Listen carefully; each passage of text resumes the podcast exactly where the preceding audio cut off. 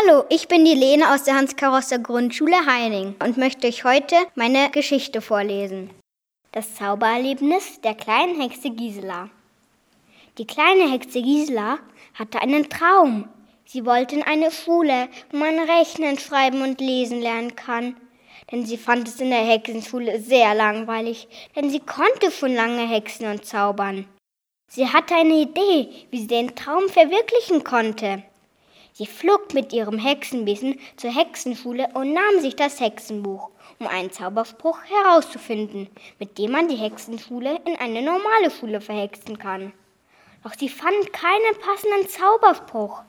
Sie beschloss selber einen zu erfinden. So begann Hexe Gisela zu zaubern.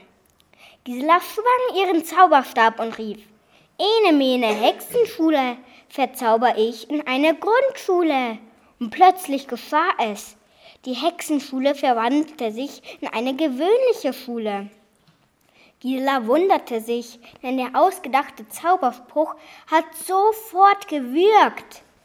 Sie ging gleich in die Klasse hinein und Frau Apfelstrudel begann mit dem Unterricht.